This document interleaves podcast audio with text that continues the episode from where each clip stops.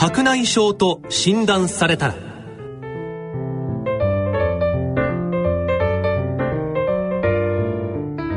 皆様ご機嫌いかがでしょうか？山本舞子です。4回シリーズでお送りしています。白内障と診断されたら。4回目の今回は多焦点眼内レンズの適応と注意点と題しまして金沢医科大学医学部眼科学講座主任教授の佐々木博先生にお話を伺います。佐々木先生今回もよろしくお願いいたします。よろしくお願いします。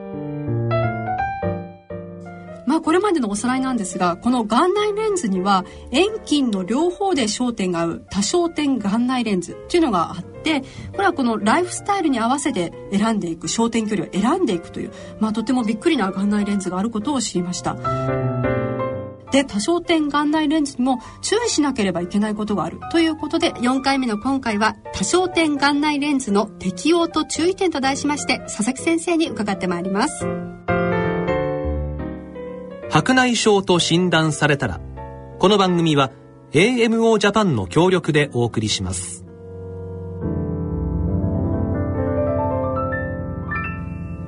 白内障と診断されたら4回シリーズの4回目今回は多焦点眼内レンズの適応と注意点と題して金沢医科大学主任教授の佐々木博先生に伺います。まずその多焦点眼内レンズに向いている症例はどのようなものがあるんでしょうか？そうですね、うん、あの多焦点レンズのメリットっていうのは、うん、あの遠くと近くの両方にピントが合うっていうことと、うん、その眼鏡なしで生活ができるっていうことだと思うんですね。でまあ仕事とか趣味でこう眼鏡がかけられない人っていうのは非常にこのレンズが向いてると思いますし、水泳ある方もいいですよね。あいいですね。ねはい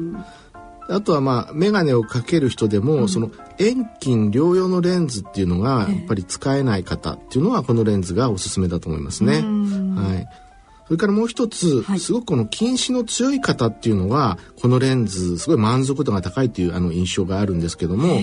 あの共同近視の人っていうのはこの50歳からまあ60歳ぐらい結構若いうちに白内障になるっていうのも特徴なんですね。でまだその人たちって仕事も現役世代ですから、うん、まあ、近くも遠くも両方が眼鏡なしで見えたらすごいメリットもあの大きいと思いますし、うん、またその術前にそういう人っていうのは裸眼視力がすごい悪いですよね0.0いくつとかってね。で、ね、その術後裸眼でそういう人がその多焦点レンズ入れると遠くがこうすごいよく見えるようになりますね。うん、そこでまず感動するわけです。見えたことないですから裸眼でね。であとはまあコンタクトレンズ使ってる人もすごい多いんで、うん、そういった場合はそのコンタクトレンズつけた状態ではその老眼ですからその人は、近くはそのままでは見えないですよね。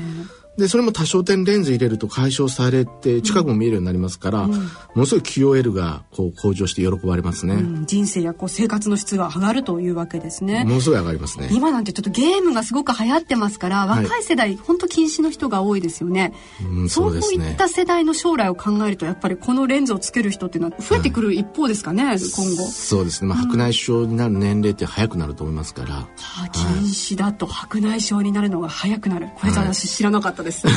私も0.1なんでびっくりですねちょっと。そうですね、え。ー、さあそして多焦点眼内レンズを入れない方がいいという症例っていうのはあるんでしょうか？白内障以外の目の病気がある人っていうのは入れないこと方がいいこともあるんですね、多焦点レンズっていうのはその光を近くと遠くにこう分けているわけでそのためちょっとコントラストが少し普通の人でも下がるんですね、はい、それが目の奥に病気があるような人ですね、うん、そういう人はその多焦点レンズではあんまりそのレンズのそういった機能が十分に発揮されなくって、うん、いい視力が出ないっていうことがあるので、うん、まああまりおすすめではないですね。はい、それからあとはまああの角膜卵子がすごく強かったり不正卵子があるっていう人ですね、うん、まあ、それは検査すれば眼科で検査すればわかるんですけど、うん、そういう人はやっぱり術後いい視力が出ないことがあるので、うん、単焦点レンズにした方があのいいですね。そして多焦点眼内レンズの注意点これはありますでしょうか？ハローとそれからグレアっていうですね、はい、これはこのレンズの特徴的な見え方なんですけども、うん、まあ、あのいずれもその電灯とか車のヘッドライトですね、うん、えー、そういうのを見た時に見える現象なんですけど、うん、ハローっていうのは光の周りにもう一個別の輪がですねもう一個というか二重とかに見えるんですけど輪っかが見えちゃうんですね、はい、それからあとグレアっていうのは光がこうギラついて眩しく、あの感じるっていうそういった、あの現象なんですけど、はい、でまあ特にその夜間の運転とかですねあるいは夜景を見た時なんかにこう強く感じられますね。で手術してすぐの頃っていうのは結構気になる人も多いんですけど、うん、これって結構徐々に慣れてきて、まあ、見えてはいるんですけど気にならなくなるのであんまり心配する必要はないかなと思います。もうあの道歩けないっていうほど眩しいとかそういうわけはない。ですね。はい、慣れますね。はいそれからあとはまあ光を遠方と近方に分けてるんで、はい、やっぱ薄暗いところではコントラストが下がるのでちょっと見づらくなることがあるんですね、はい、そういう時はやっぱ手元に光をですねこう当てて明るくしてみればよく見えますので、うん、まあそういうことが必要になりますね。あとはまあ多焦点レンズっていうのはレンズの構造上どうしてもまあコントラストが落ちるんで、うん、見え方にこう満足ができないっていうか、うん、あんまりよく見えないっていう方がどうしてもいるんですね。で、まあ割合としてはまあせいぜい1%、まあ最近はもっとあの検査もしっかりして患者さん選んでるので、うん、もっと少なくなってますけど、うん、まあこれでもなかなかですね、実前に予測できないこともあるんですね。うん、で、患者さんではこの、どうしてもこのレンズが合わない、見えづらいっていう方は、まあそのレンズを取り出して入れ替えて単焦点レンズにするっていうことも、まああるんですけども、えー、まあ、私これまであの3400件この手術や多焦点レンズの手術してますけど、うん、まあ、今まで一人もそういった入れ替えは経験してませんので、うん、まあ、それほど心配する必要はないんですけど、うん、まあ、そのある一定のほんのわずかの割合でそういう可能性はあるということですね。もともとちょっとがん疾患が他にあったりだったり、はい、卵子があったりとかちょっとその事前の特徴っていうのは大事になるんですね。そうですね。しっかり検査をして、やっぱり入れてはいけないという目がありますから、そこら辺で患者さんを選択すれば、まあ、ほとんどの場合は大丈夫だと思いますね。えー、それからまああの単焦点レンズの場合っていうのは手術した翌日からまあはっきり見えるんですけど、多焦点レンズっていうのはちょっと慣れるまでですね、見え方に慣れるまで時間がかかる人がいるんですね。まあ、遠くの方の視力はですね翌日から結構遠くはよく見えることが多いんですけど、近くが見えるようになるまでは数日から、まあ、長い人だとこう数ヶ月かかったりすることもあります。まあ、あの最初あの結構見えづらくても、まあ、だんだん見えるようになってくるんで、まあ少し時間がかかるということを患者さんに言っといて、慣れますよ慣れたら見えてきますよっていうことで、あの説明してます。こう感覚が慣れるってのは人それぞれですもんねペースはね。そうですね。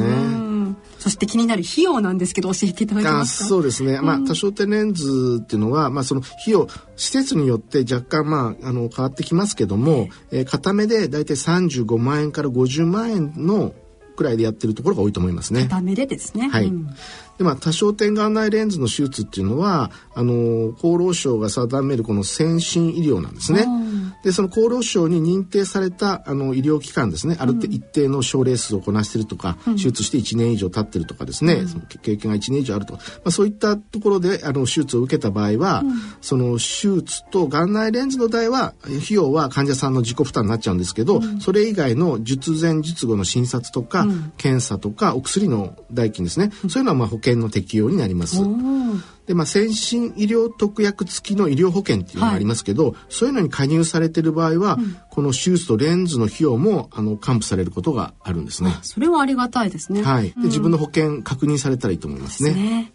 で、ね、はその他に注意することはありますでしょうか？そうですね、まあ、その多焦点眼内レンズを入れると、まあ、患者さんの大体9割ぐらいの人は眼鏡が必要なくなるんですけども、うん、中にはその眼鏡が必要になる方とかなるあの場合があるんですね。ねで理由っていうのは大きく分けて3つありまして、はい、まあ、1つはそのレンズの度数ずれですね、うん、それが乱視が残っている場合ですね、はい。まあ、その眼内レンズの度数人によってまあ違いますけど眼鏡の度数と同じようなもんですけど、うん、どんな度数するかっていうとそれ角膜黒目の部分ですね、うん、そこのカーブと、うん、それから眼球の大きさ、それをまあ眼科の検査機器でまあ測って決めるんですけど、その眼球取り出して測るわけにいかないですから、患者さん測った時ちょっと横向いてるとかですね、まあ、いろんなことでちょっとそのずれたりとかですね、あるいはその予測すると目の中に眼内レンズがどの場所に入るかっていうのも、それによってもちょっと度数変わるので、そういったものを予測式で予測して、、うん、あの決めるんですけどどうしても精度の限界っていうのがあるんで、はい、どうしてもちょっとだけずれたりすることはあるんですね。で本当は遠く1.0見えるようにしたかったのが0.5ぐらいしか出なかったりするような場合もあるわけですね。はい、そうするとその場合はその分をずれた分は、うん、あの眼鏡で矯正しなければいけなくなることがあるん。ですけど、ただその場合も普通の眼鏡かければ遠近両用じゃなくて普通の眼鏡であの近くも遠くも、あの見ることができますね。で2つ目としては、はい。あの多焦点レンズっていうのは遠方と近方あるいはその中間ですね、うん、その2箇所にピントが合うので、うん、全部じゃないわけですね、はい、だ見えにくい距離っていうのはどうしても出てくるわけですね、例えばその近傍の30センチにピントが合うレンズを入れた場合は、うん、そのデスクトップのパソコンなんかのこの50センチとか60センチの距離っていうのは、うん、モニターの文字とかちょっと見づらいことがあるので、うんうん、まあその時だけその距離に合わせた眼鏡をかけて、うん、まあパソコンを見ればいいんじゃないかなっていう、そういうことが起こることがあります。まあでもほとんどのケースは眼鏡はいらない、いらないですね。ほとんどはいらないです。はい。はいで、まあ、もう一つ三つ目としては、まあ、すごく細かい字ですね、はい、そういうのはちょっと見づらいことがあります、うん、例えばその辞書のちっちゃい文字とか、うん、新聞の株価欄とかですね、うん、まあ、そういうのって普通の人でもやっぱ見づらいじゃないですか、そういう細かい字っていうのはやっぱりその多焦点眼内レンズの距離っていうのはやっぱ30センチより遠い距離になりますから、ちょっと離れると小さい文字見づらいですよね、はい、そういう時は、まあ、そのそれ以上こう近づけても多焦点レンズの場合見えませんから、まあ、かえってぼやけてしまうので、老眼鏡用みたいなタイプのね眼鏡をかけるとと、うんうん、あのいいと思います。まあ、頻繁に見ることはあまりないですからね。ね虫眼鏡とかでもね。虫眼鏡大丈夫です。大丈夫ですね。はい、うん他にはありますか？そうですね。あの術前と術後ではこの見やすい距離っていうのが変わることが多いのでそれをちゃんとあの理解することも大事なんですね、はい、例えば術前結構近視が強い人は、うん、どうしてもこう物を近づけて1 0センチとか2 0センチとか近づけて見る癖があると思うんですけど、はい、多焦点レンズはそのピントが合う位置っていうのが3 0センチ4 0センチ50センチなんていう距離になるので、うん、その距離に慣れるまでですね見やすい距離になれるまでちょっと時間がかかる人がいるんですね。うんまあ、あの本を読んだりとか携帯を見たりする時っていうのを自分どの距離で見てるかっていうのは、うん、このどのぐらいちょっと肘を曲げたらいいかっていうその肘の曲げ方で自分の距離をですね、うん、大体わかるって覚えればすごくいいんじゃないかなと思いますね。うん、実際にまあこの手術を受けた方の反応っていかがですか？いややっぱり喜ばれる方が、まあ、単焦点レンズでもすごい喜ぶんですけど、やっぱその喜び方の度合いがすごい高い人が多いですね。眼鏡なしで遠くが見えるようになると嬉しいですもんね。そうですね。しかも近くも見える。そうですよ。患者さん手術した人僕よりみんな見えてる。そうですか。いやちょっと世界が変わりそうですよね、はい、患者さんにとっては、はい、というわけでそろそろお時間となってまいりました今日も佐々木先生どうもありがとうございましたありがとうございました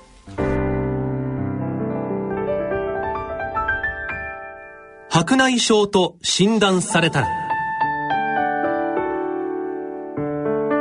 4回にわたってお送りしてまいりました。白内障と診断されたら。皆様いかがだったでしょうか？まあ多焦点眼内レンズもいろいろ注意をしなければいけないことがある。ということが分かりました。まあ、特にもともと目の疾患がある方はよく治療をしてそして先生に相談して手術を受けるというのが大事なんだなと思いました。さて、番組では皆様からのご意見、ご感想をお待ちしております。宛先はこちらです。郵便の方は郵便番号105-8565ラジオ日経白内障と診断されたら係まで。または番組ホームページの右の欄にあります番組宛てメール送信ホームからご応募することもできます。この番組は聞き逃しをされた方、もう一度聞きたいという方のために、ポッドキャストやオンデマンドで音声配信もしています。詳しくはラジオ日経の番組ホームページでご確認ください。それではそろそろお時間となってまいりました。解説は金沢医科大学主任教授の佐々木博先生。番組のご案内役は私、山本舞子でお送りしました。佐々木先生、どうもありがとうございました。ありがとうございました。白内障と診断されたら、この番組は AMO ジャパンの協力でお送りしました。